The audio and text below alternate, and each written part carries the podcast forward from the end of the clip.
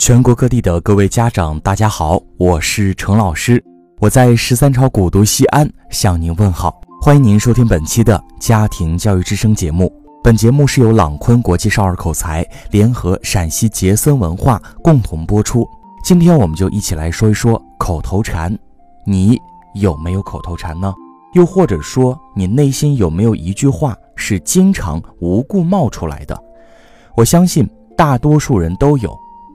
你有认真思考过，经常无故冒出来的这句话，对于你而言，到底具有什么样的意义呢？为什么你总是想到这句话，而非其他的？它究竟是如何在你的脑海中形成，又是如何影响你的？对此，你可能会很不屑，认为不就是一句话而已吗？至于这样大惊小怪吗？但是你知道吗？很多人的一生就仅仅为了一句话而活。经常无故冒出来的那句话，也许就是你生命的咒语。我们来说一个例子：小齐是我的一个来访者，在我们数十次的咨询过程当中，他经常说：“要是我有很多钱就好了。”而且我观察发现，每次遭遇不顺或者情绪状态不好的时候，他就喜欢这句：“要是我有很多钱就好了。”在咨询的过程中，如果一个人经常重复同一句话，那么，咨询师会很警觉地意识到这句话对来访者是具有特殊意义的，很有可能这句话甚至是这个来访者某种生命的隐喻。于是我试图和小齐探讨这句话对于他而言到底有什么意义。你经常说希望自己有很多很多钱，这句话对你来说有什么特别含义吗？我试图唤醒小齐潜意识里的某种记忆。有谁不喜欢有很多钱吗？小齐反问。那你有没有因为没有钱有过什么不太好的体验？我继续问。天哪，那简直太多了！小齐感慨道。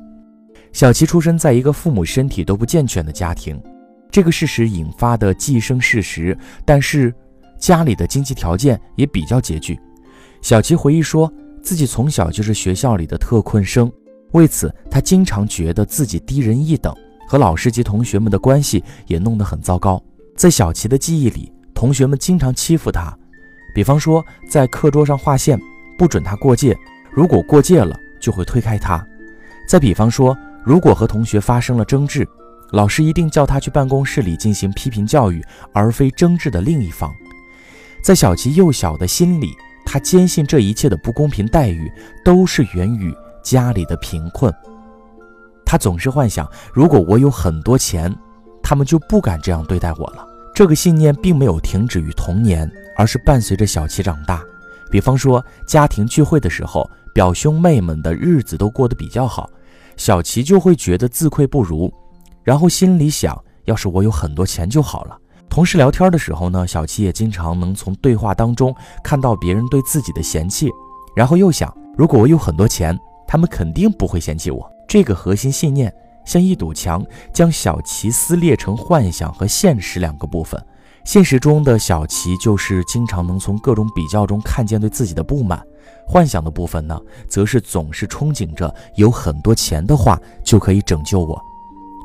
情节这个词儿是心理学家荣格首先在心理学领域提出来的，它的具体含义，各个流派都有不同的解释。在荣格自己看来，情节是。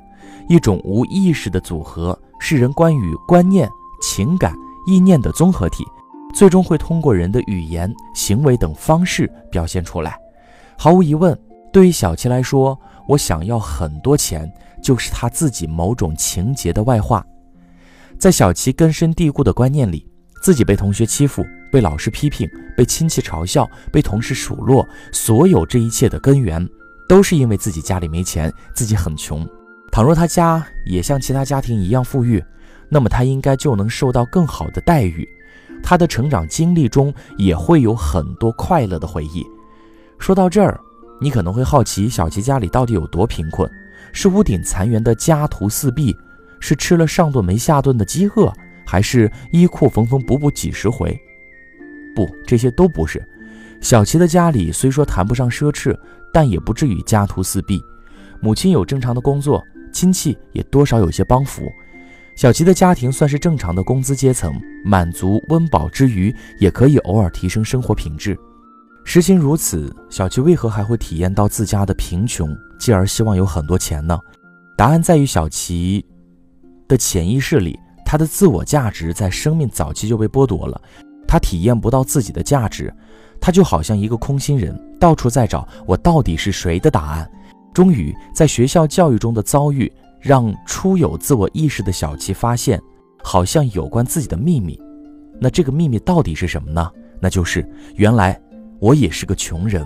原来我不被大家喜欢，就是因为没有钱。原来只要有钱了，所有人就会喜欢我了。小琪相信自己的价值完全等于金钱的价值，所以为了更好的体验到自我价值，他就拼命寄希望于自己变成一个有钱人。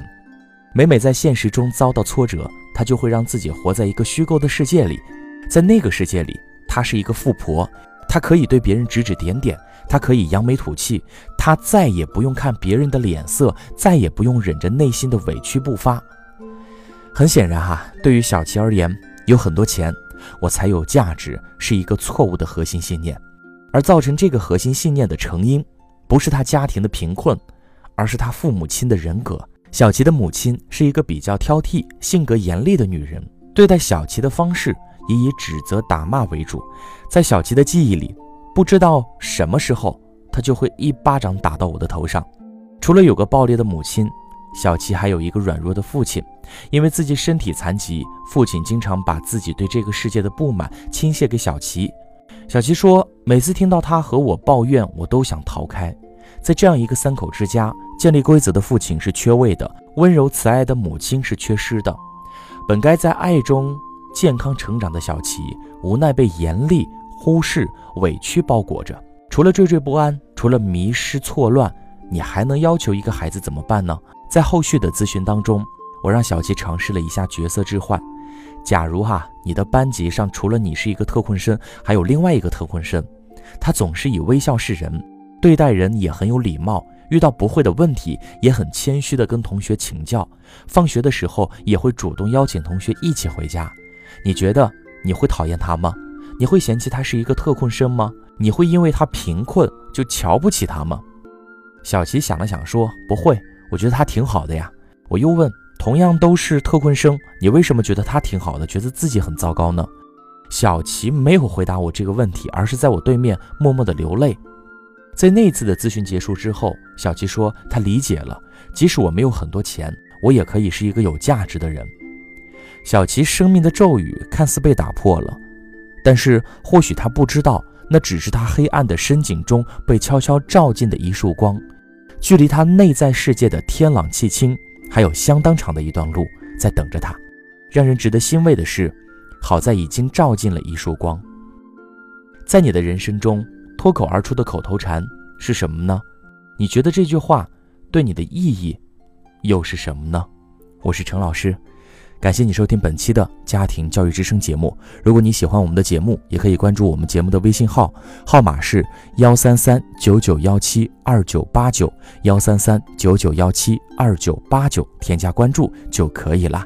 杰森文化竭诚为您服务，我们下期节目再见。